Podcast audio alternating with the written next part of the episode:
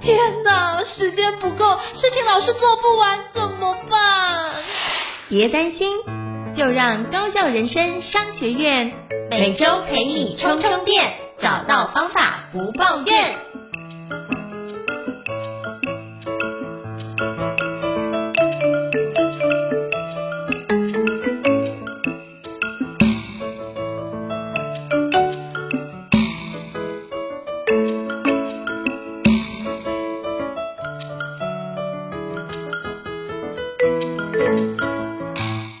家好，我是赵英成，欢迎大家来到高校人生商学院的新书访谈节目。今天非常荣幸邀请到我非常敬佩的一个收纳专家，也是好朋友，就是廖星云，廖哥。Hello，欢迎廖哥。Hello，Hello，很开心可以来你的节目。哇，真的太棒！因为我每次听到你介绍，就觉得太酷了。就是你都你怎么都自我介绍？你可不可以跟大家自我介绍一下收纳界的什么？Oh, 嘿。OK，Hello，、大家好，我是收纳幸福廖星云廖哥，因为声音很豪迈，所以大家都叫我廖哥。那我叫廖星云，所以大家都说我是收纳界的星云法师，这样教大家看到杂物的时候可以面对它、接受它、处理它、放下它。虽然这不是星云法师说的，但是希望大家都可以好好超度你的杂物。哇，超棒啊！这圣严法师说啊，对，不过你接的很好，大家没有违和感，这超厉害的。对，这是超厉害。那今天想要邀请到廖哥，是要因为廖哥之前写了一本书，叫做《从家开始的美好人生整理》哦。但是廖哥，我跟廖哥结缘，我觉得非常特别啊。之前我们认识之后，后来就是我觉得，哎，廖哥真的是很厉害，因为仔细你会发觉个性非常的豪迈，我觉得这是直爽，我觉得真的是直爽。可是。你是台湾第一位收纳教学专家，也是中华收纳整理推广协会的理事长。嗯、那我觉得这件事情是一个非常帮助人家很多的一个收纳整理，改变他的生活环境，甚至改变他的生命。呃、嗯，我觉得这件事包含你也带了非常多的客户到相关的日本的那种呃卖场。去做相关的采购哦，我觉得这是一个非常有趣的一件事情。那是不是可以从这本书里面，从家开始的美好人生这里，你可不可以跟大家聊聊看，当初你写这本书的一个起心动念跟初衷是什么，好吗？其实我之前已经有出过一本书，那因为我是台湾第一位道府的整理师，资历已经十年了。嗯、然后我去过，嗯、呃，十多，呃，应应该说我去过很多个家，因为我已经已经做了十年，然后去过一千多个家庭。那在这去过一千多多个家庭，就有发现，其实整理不只是整理，而是它背后有很多很多的故事，在这些物物质啊、物品啊的下面，其实埋藏了很多屋主内心的。嗯，小故事啊，甚至是他的愿望啊，他的想法等等，那透过收纳整理，让这些事情都可以好像浮出台面一样，然后我就把这些故事都写成这一本书，这样子。哇，真的很棒哦！所以其实里面我看里面有非常多的故事，现在故事。嗯刚开始看就哎、欸，怎么对我也中了这个我也有，就发现哎、欸，对这件事我要透过这件事来改变，原来可以这么大的一个翻转，我觉得那是一个非常特别的经验哦。嗯、那我想请教你，就是您在这本书里面提到有非常多的案例跟故事，从家开始的美好人生这里，嗯、那你觉得你印象最深刻的一个故事，可以跟我们分享一下？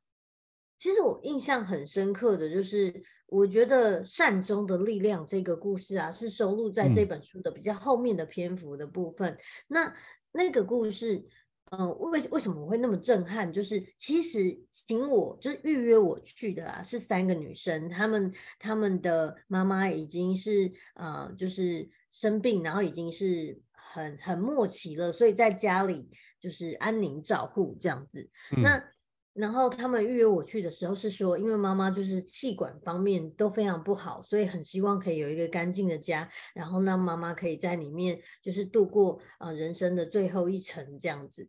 那我去的时候啊，就发现他们的爸爸是一个很传统、很传统的客家爸爸，就是呃他一直坐在那个客厅。都没有走进去妈妈的房间哦，然后嗯，好像就是整天都一直，反正他就是整天一直看电视，都一直不过去啊、呃、妈妈的房间。然后我就觉得很奇怪，然后我去的时候，那爸爸突然大发雷霆，因为我跟女儿在那里整理他们的书啊什么，那爸爸突然大大发雷霆，然后就把书哦砸到地上，然后就说：“对了，你们就跟他，他反正他就是讲台语，他就说，他就说你你们就跟你们就整理啦，看看你们呃能不能找到妈妈的钱啦。因为对长辈来说，整理这件事好像就是在要这个人的生命要画上句点了，所以需要最后的整理这样子。嗯、所以妈爸爸不想要承认，如果整理了妈妈就会死掉这件事。”然后他就对我很很凶很凶，甚至拿扫把要赶我走这样。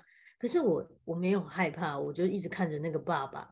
然后他爸爸就就是后来没有说什么，然后我就走了。结果隔我就请这三个小这个女这三个女生写信给他爸爸，然后他们就写了一封信，告诉爸爸说我很爱你，然后很希望。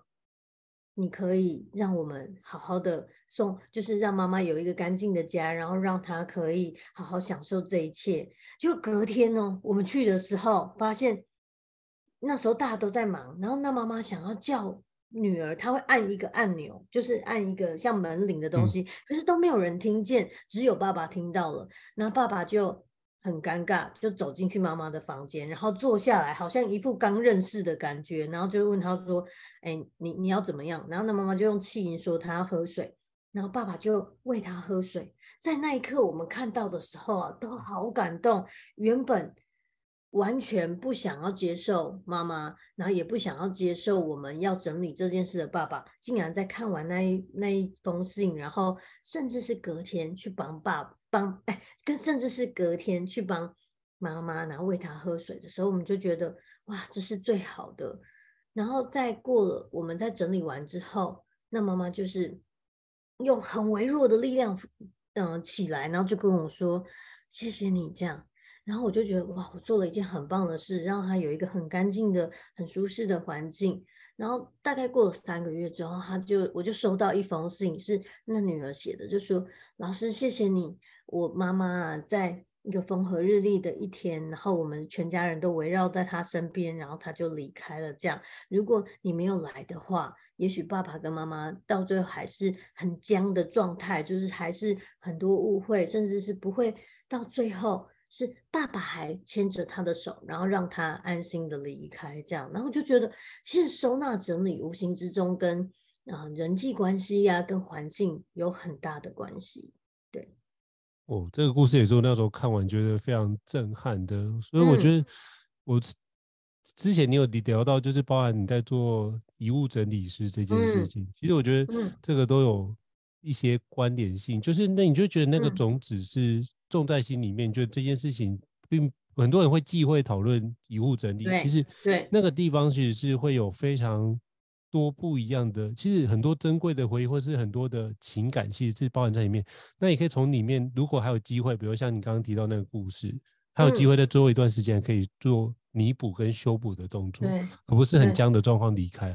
那是不是可以邀请，就是廖哥分享一下？比如说像。遗物整理，你在做遗物整理师这件事情的话，嗯嗯、呃，应该有非常多非常感人的故事。那你觉得，嗯，那你为当初为什么想要做这件事情？你除了哎，这件事情可以帮助他，除了收纳整理，让他可以比较有一个好的一个环境，让他可以比较可以享受接下来的这段时间，或者是你觉得还有没有什么样的功能，或是可以协助到这样的一个临终的安宁的？嗯病房的，或者是相关的，最后走最后人生一段旅程的人呢？我之前呢、啊，在一本书上看到，就是你的 B N W 不会来养老院看你，然后这句话真的超震撼的，因为在我们在做遗物整理，甚至是生前整理的时候，会发现很多时候啊，我们这一生汲汲营营的在追求财富、权力。然后，比方说，我要更多的房子，我要更多的啊、呃、车子，结果到最后，就像那一句话说的，你的你的 B N W 不会来养老院看你。当你的生命到最终的时候，你在乎的根本都不是物质这些东西，你想念的可能是某一个人，你后悔的可能是欠了一个人道歉，你需要的可能只是一个、嗯、一个关怀，一个陪伴。都不是这些物质的东西。那我觉得最可惜的就是，当我去遗物整理的时候，常常会在呃这些东西里面，比方说他他留下。说实话，我们有一种能力，我们可以在他留下的东西里面看到他生活的轨迹。你可以知道他常常坐在啊、呃、这个沙发的右手边，你可以知道他常常吃什么东西，你可以看见他最常拿起来把玩的是什么，就是那个好像你就可以看到这个人生活的一切轨迹在你眼前历历在目。这样，那我觉得最可惜的是。常常看到很多，比如说名牌包包啦、名牌的用品啊，甚至是呃舍不得吃、舍不得用的东西，在最后他离开的时候，这个东西都还是没有用到。那你就会觉得一辈子省吃俭用，没有对自己好过，结果最后这些东西在你离开之后，它也就这样了。所以如果可以，能不能？不要再舍不得，因为生命很难讲，你不知道你什么时候会离开，不是老了才会死吗？那所以，如果可以，能不能在你拥有的那个当下就尽情的使用它？能不能不要等到嗯、呃，真的生命已经快要结束了，你才懊悔？你没有跟那个人好好相处，能不能不要等那个人死了，你才在那里隐恨，就觉得我应该多陪陪陪陪他，我应该多跟他说说话，我应该跟他说我爱他，可不可以在你活着的时候就做这件事？因为遗物整理师啊，看过太多来不及，看过太多的懊悔，都是透过遗物整理的时候，才觉得自己做的不够，才觉得自己没有。好好的去执行这些事，这样。嗯，我觉得这是非常棒的提醒哦。那如果有任何主观这个部分议题，其实廖哥之前在包含在我印象中，在你的那个粉丝也有分享到类似的一个故事跟案例，嗯、所以我觉得都可以再去参考。就是廖哥的粉丝页，你就打收纳幸福记，就找到廖哥的粉丝页，里面有很多我觉得非常非常感人的故事跟案例、啊。嗯。嗯哦，那想请教廖哥，那像一般人啊，其实很多人都觉得想要把整理锻炼好，可是发觉很多人学了之后还是都恢复原样。你觉得一般人在整理上面有什么样的盲点啊？因为我觉得这件事情要请教你这从事从业超过十年的专家。嗯，我说真的哦，我问你，假设啊，你今天有五样东西跟五百样东西，你觉得哪一个整理起来会比较轻松？五样，五样跟五百样不一样啊。对，如果你只有五样，对不对？你连收纳品都不用。如果你连五样，你不可能记不住这五样东西在哪里，因为就只有这几个了，对，对不对？可是如果你五百样。你每天你要花时间找五百样的其中一样你今天要用的东西，你每天要找地方给它收纳，你每天要、呃、清洁保养，然后甚至是花很多很多时间在处理这些东西啊！我今天到底要穿什么啊？我今天要用哪一个杯子啊？我今天要背哪一个包包？忙死了！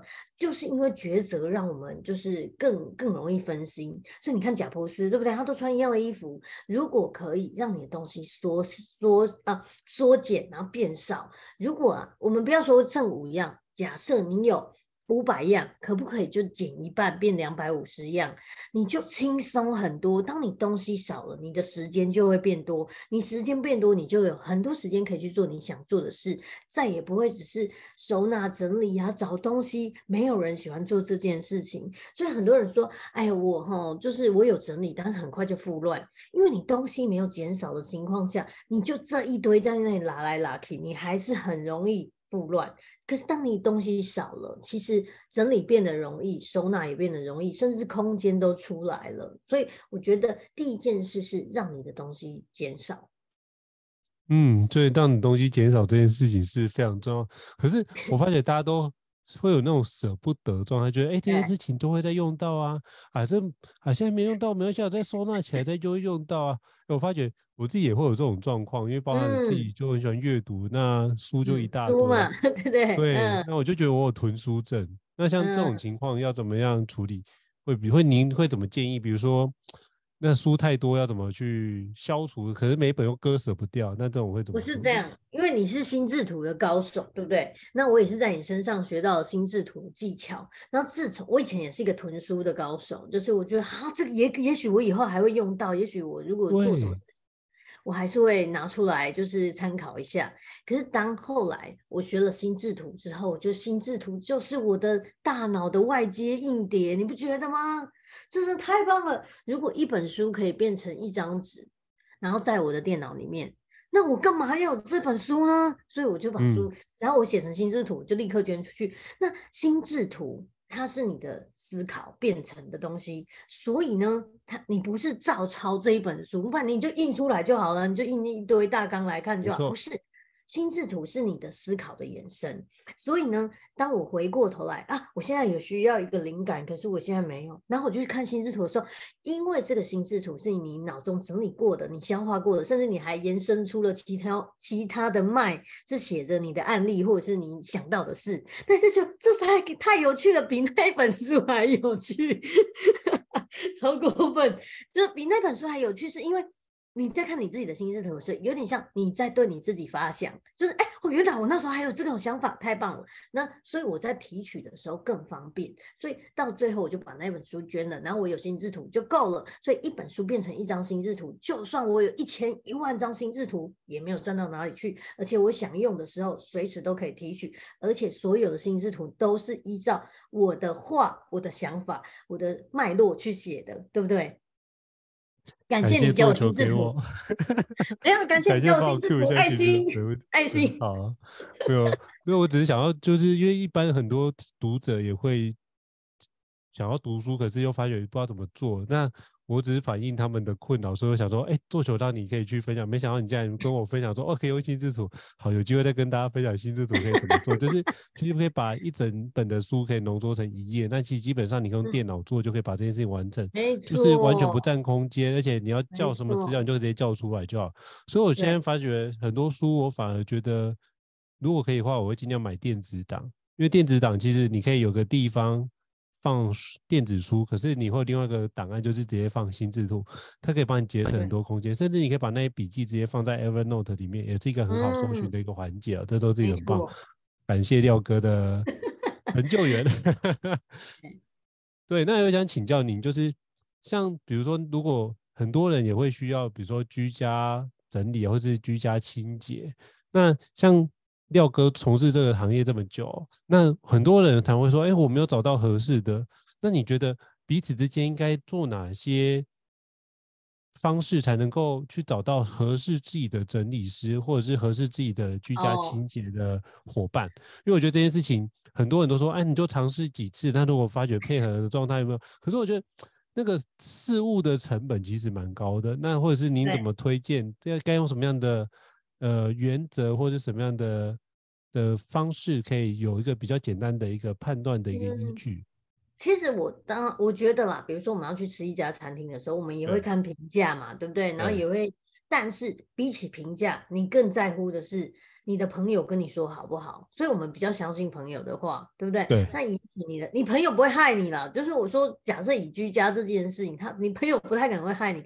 他介绍的，如果他真的用了不错的，他可能也会跟你讲说：“哎，我我今天呢，就是呃，我今天请了一个新的阿姨，我觉得她的那个呃清洁的方式是我喜欢的，或者是说，哦、我今天请了一个收纳整理师，你看我们家将将变那么干净。那如果你看到他的成果是你喜欢的，你。你就会想要啊选择这样子的人，而且你的朋友试过了，是你朋友试错，不是你，然后你就可以，你就可以就是参考看看。那当然，其实人跟人之间呢，最重要的是五列 M，就是有没有你的缘分，嗯、对不对？你去看这个作者，或者啊，不管是看书啊，看啊、你的粉丝专业等等，他的谈吐，或是他的文章，或者是他的作品，是不是你要的？这个很重要，这很重要，因为毕竟是来教你的人，是一个引导你的老师，所以你会希望呃来教你的是适合你的。那如果他说的，或是他教的，他的文章啊，他的风格是你喜欢的，这很有可能就跟你对得到你的频率。所以你就是觉得还是 key 也哈不的对吧？对哦，这个就是就人家介绍，不如自己就是尝试过。如果你就是跟他对话，觉得哦这个部分真的是太好聊了，这或者真的是太骂街了，那就 就就不用换了啊。就像我那个写书的部分，我就觉得哎、欸，跟伊舍的配合真的是、嗯、出版社对，就觉得哇，真的很开心。那我就没有打算换编辑了。对，我觉得哇，遇到神编辑是一件非常难得的事。这个真的可遇不可求，一样的啊，就是你如果不用花太多沟通成本的，都是一个很好的呃合作的伙伴。就是不管是哪一种东西，都是不管是事业啊，像你说的出版啊，甚至我说整理都一样。如果你不用花太多沟通成本，基本上你们就有更多的时间可以专注在你们要的事情上，可以达到更快达到共识。我觉得这是一件非常棒的一个思考，就是彼此之间都能够有一种心电感应的方式。没错，我在就是哎，就是一个眼神，他就知道说，哎，这个东西要做什么。我觉得那个超赞的，而且就是发觉啊，你懂我，那这件事情我们都可以用有效的方式去展开。所以我觉得整理也是一样，就是这个你整理的逻辑跟你的逻辑是不是一样的？很多时候就整理完就发现，像我之前有就是请那个阿姨来打扫，就整理完很干净哦。可是我找不到我要的东西，我知道，完全找不到。对，然后然后他把它塞在一个非常非常隐秘的地方，然后我下次 是下次我大扫除，把整个东西再搬出来重新整理过，才发现我原来在这个地方，然后发觉那归档的逻辑都跟原来不一样。对对，说到这个啊，我的书上有提到我的一个有一个强项，就是联想性收纳法，这是我独创的。嗯、那联想性收纳法，它是一个很有趣的，它是一个横向或者是直向的思考模式，所以呃，有点像我们小时候玩一个游戏，就是想到什么你就想到什么。例如说，哦，想到红色我就想到苹果，类似像这样的一个呃延伸，也是一个心智图的概念。然后，但是你可以想象哦，你的家也是一样。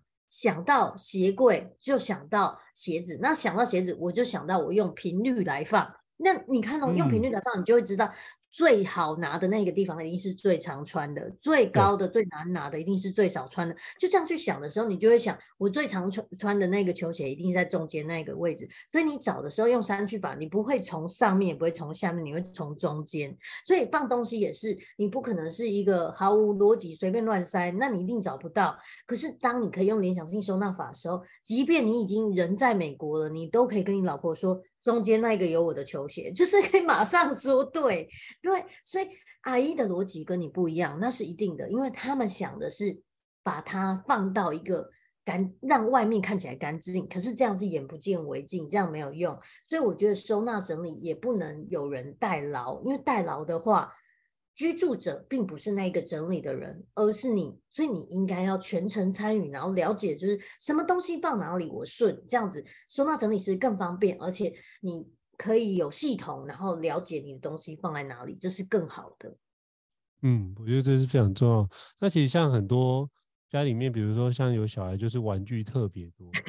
那在就比如说。嗯比如太太的话，在衣服或者包包比较多，或是鞋子比较多。那男生可能就是，比如像我是书很多，那衣服就几乎没有，那就很少，嗯、那就几乎没有也太惨。但我发现每个人都可以有一种，就是会有一个项目，比如说男生，我认识很多朋友是喜欢收集公仔，嗯、或者是收集，比如说像那个黑胶唱片。嗯，那像这样的部分，你就觉得那兴趣没有问题。可是当兴趣量大到一个量体之后，它就会变成是一个议题。那像书，我当然可以，比如说怎么整理，比如说呃，我就先留呃，比如说近一年来最常看的书，那哪几本？哎，我先留一百本。那超过的，我就先把它排开。如果超过两年以上或三年以上没看的书，我就直接整批处理掉。嗯，那我才有空间出来。因为你三年不会看，相信我一辈子不会看的，不会再看的。所以不如把它变换掉。因为之前有朋友说。你真的很笨的，你看你放那些书，你看你一瓶多少钱？你把那些书拿来堆东西，不是很很亏吗？那你为什么不把那个妥善利用？哎，我听一听觉得哎也蛮有道理，所以就觉得哎就把一些书尽量的变卖掉。哎，我觉得这个是一个很好断舍离的方式。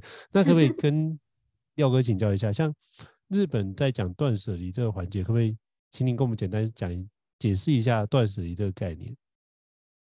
断呢，就是断绝你不需要的东西，然后舍舍就是舍去多余的废物，那离就是脱离这个执念。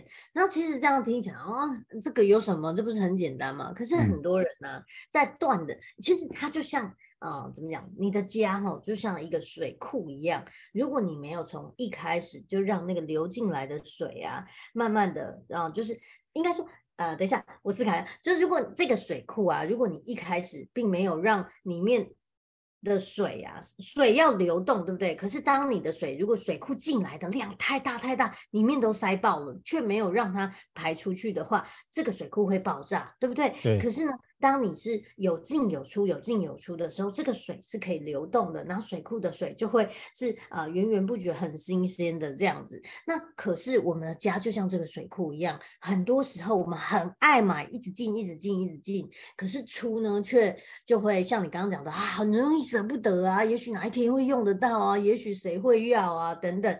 所以你的你的家越累积越多的时候，最后就会变成你的家。已经不堪负荷了，所以我希望每一个人都可以用断舍离的这个呃想法去想，就是当你断舍离的时候，你是离是脱离对物欲的执着，就是一直重复断跟舍，断跟舍。你不要，你从源头开始就让这些东西减少，然后不要就是一直疯狂的买进，在每一次得到东西的时候都要想清楚，我真的要把这个东西带回家吗？我真的需要吗？嗯，我我觉得你讲的非常好，就是真的要带回家，就想要跟需要尝试两回事嘛，对不对？对对。那可是我发觉，如我就是比如说看到之前我在买那个烤面包神器，你知道吗？嗯、我想了三年，我想了三年，嗯，那我就发觉我看了大概三十次，我发觉还是有心动感，所以我就买了。可后来发觉，我自己检讨，发觉，哎，这样子可能就差一千块。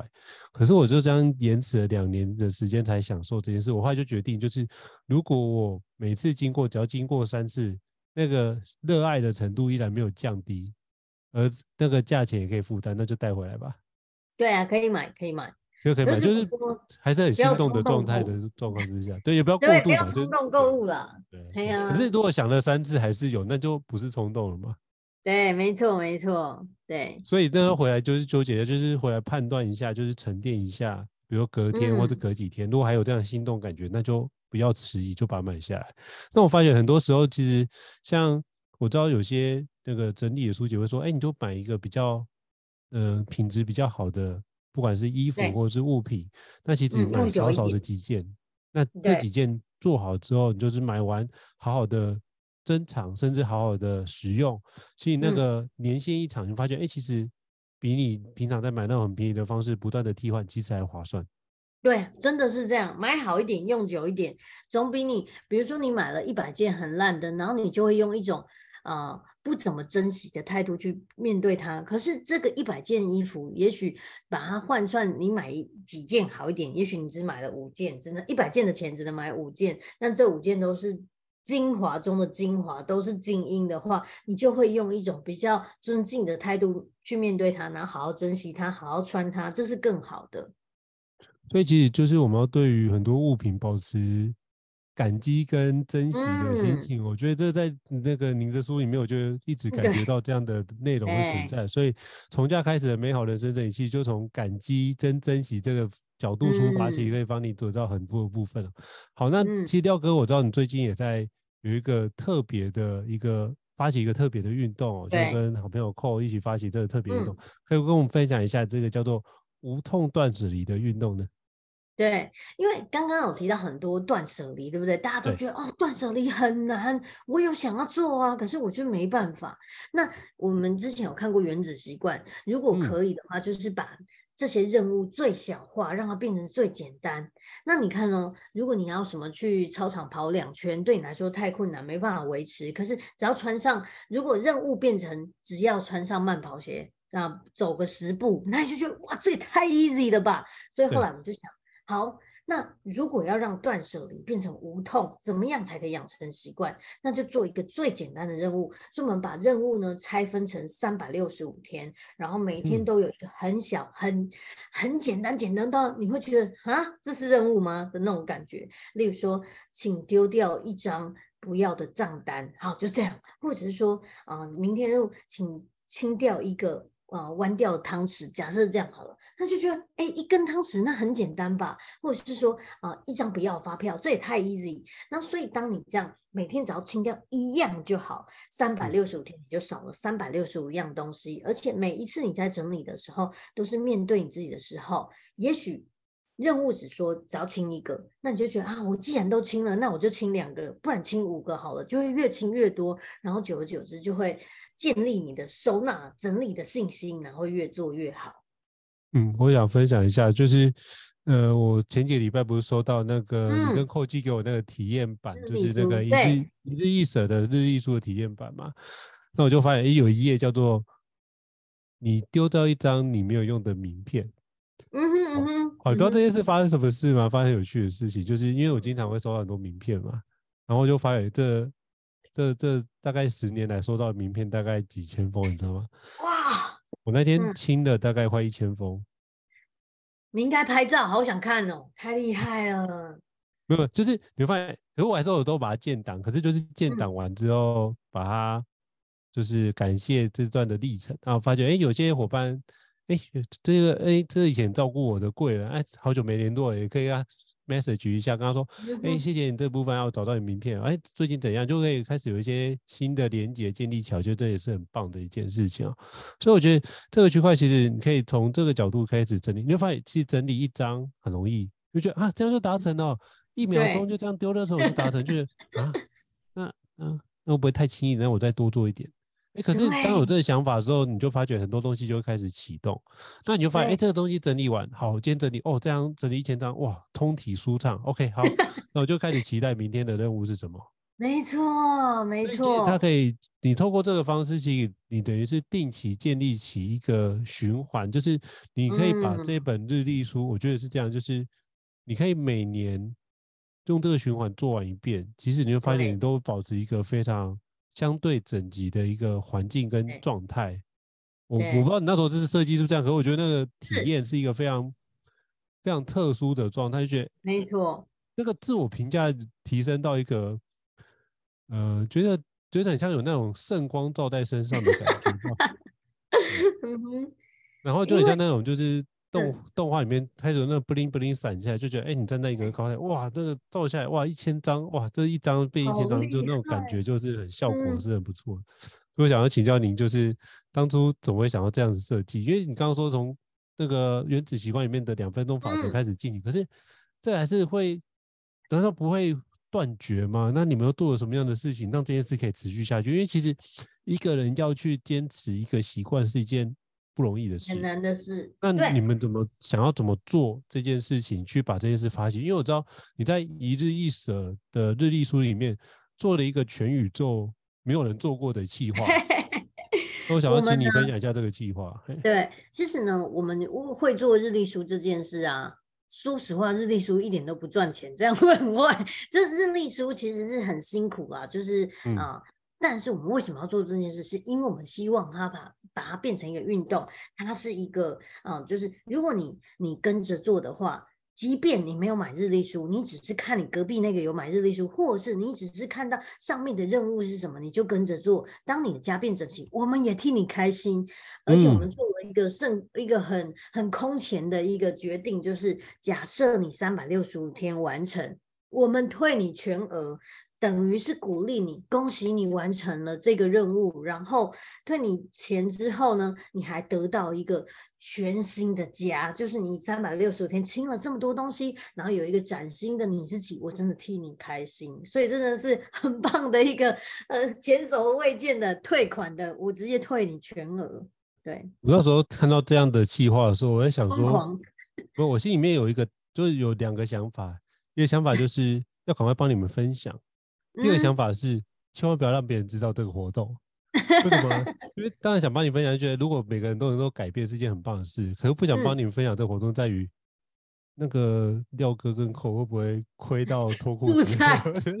我觉得负债一头拉苦，这好像也不太对，好像不应该做活动或做一个运动是就是很热血，对，然后大家得到改善，但是你就是就是整个负债的一点。哎，我觉得这件事情。不是一个正确的方式。那可是我发觉，哎、欸，其实我觉得常常是我多虑的。我当然觉得我是我多，我后来仔细思考是我多虑，因为其实如果能够改善这些事情，你看连日历都这么有效，来上廖哥的课程绝对更有效果。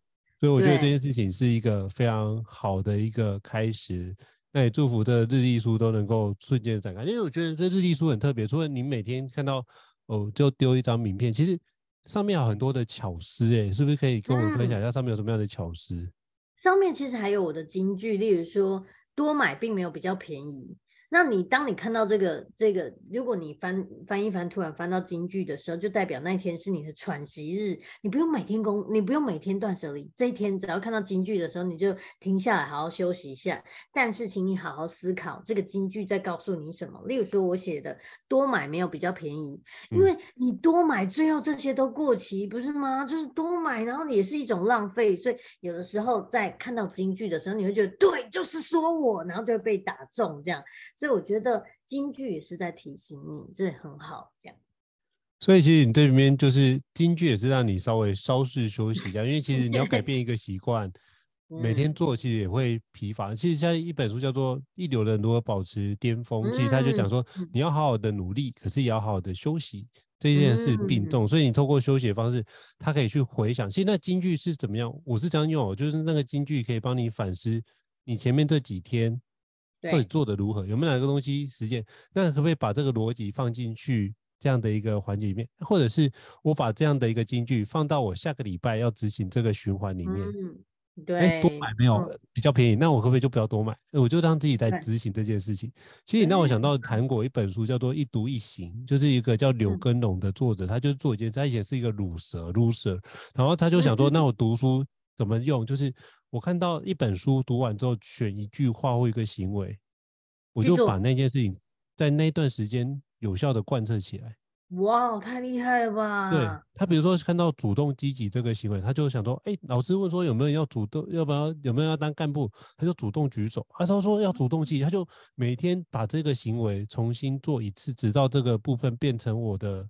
跟呼吸一样自然的行为模式。嗯哼。然后他看了一本书就做一次，然后他一共看了我记得两三百本书，所以他就改了两三百百个行为。可是基本上人没有那么多的惰性或那么多的不好的缺点要改，所以他其实读说他读到一定的程度之后，哎，行为模式就是已经被往非常非常好的方式迈进。然后因为这样，他的工作表现跟收入就翻了好几倍。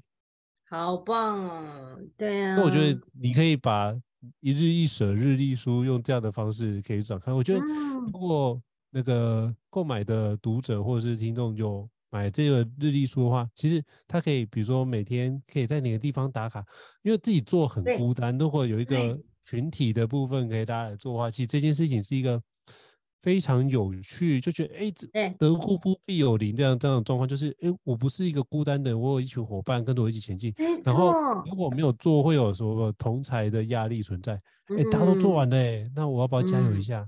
那你就会打起精神来做，因为其实很多时候决定你会不会成功，就在那都最后一点点的小小的坚持。比如说，你今天明明很累了，好，那我要继续做整理名片吗？还是说？我就去睡觉，可是你看到一张，哎、嗯，没关系，我整理一张，哎，整理一张，整理一张，哎，我就十分钟一样可以做一件事。可是你就发现对自己有完成这件事的承诺有达到，那个人生的自我评价是蛮高的，会变高很多，你就觉得越来越喜欢这样的自己的状态。所以我觉得这本日历书，我真的非常期待这个区块能够让大更多人知道，就是一日一舍的日历书这件事情哦。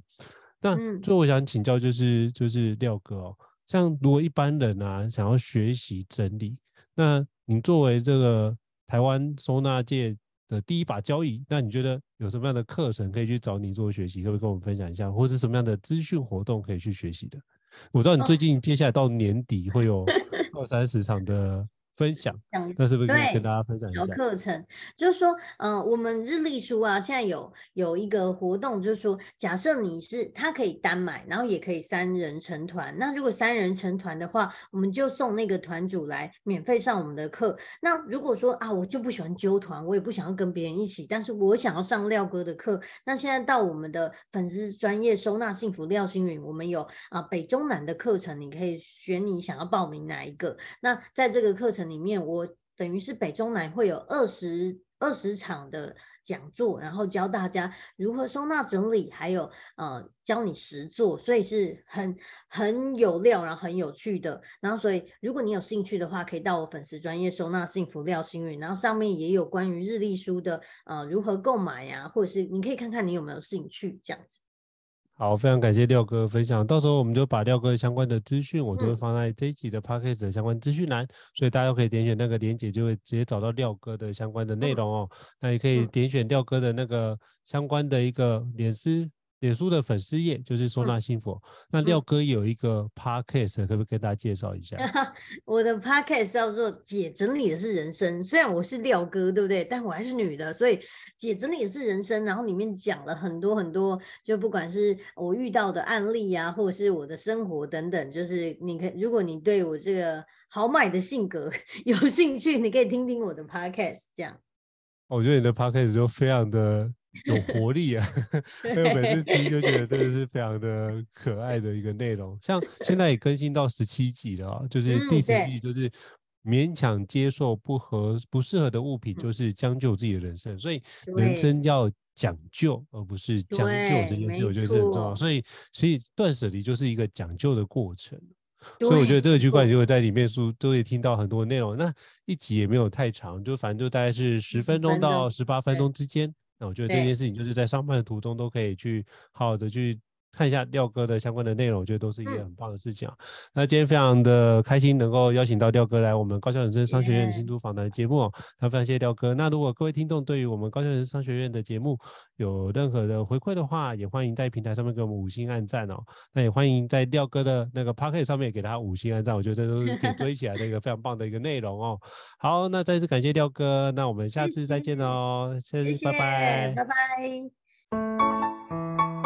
高校人生商学院，掌握人生选择权。